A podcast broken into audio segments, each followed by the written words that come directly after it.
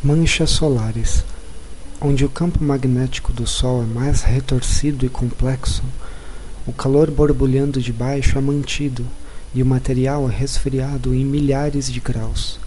O resultado é uma região relativamente escura, chamada mancha solar. Manchas solares são somente escuras em relação ao material brilhante ao redor delas. Se pudéssemos de alguma forma suspender uma sozinha no espaço, ela brilharia dez vezes mais do que a lua cheia. Manchas solares vistas da Terra aparentemente parecem minúsculas, mas na realidade são crateras de plasma do tamanho da Terra inteira. Quando uma mancha solar libera sua energia magnética, o que resulta são as explosões mais colossais do sistema solar erupções solares.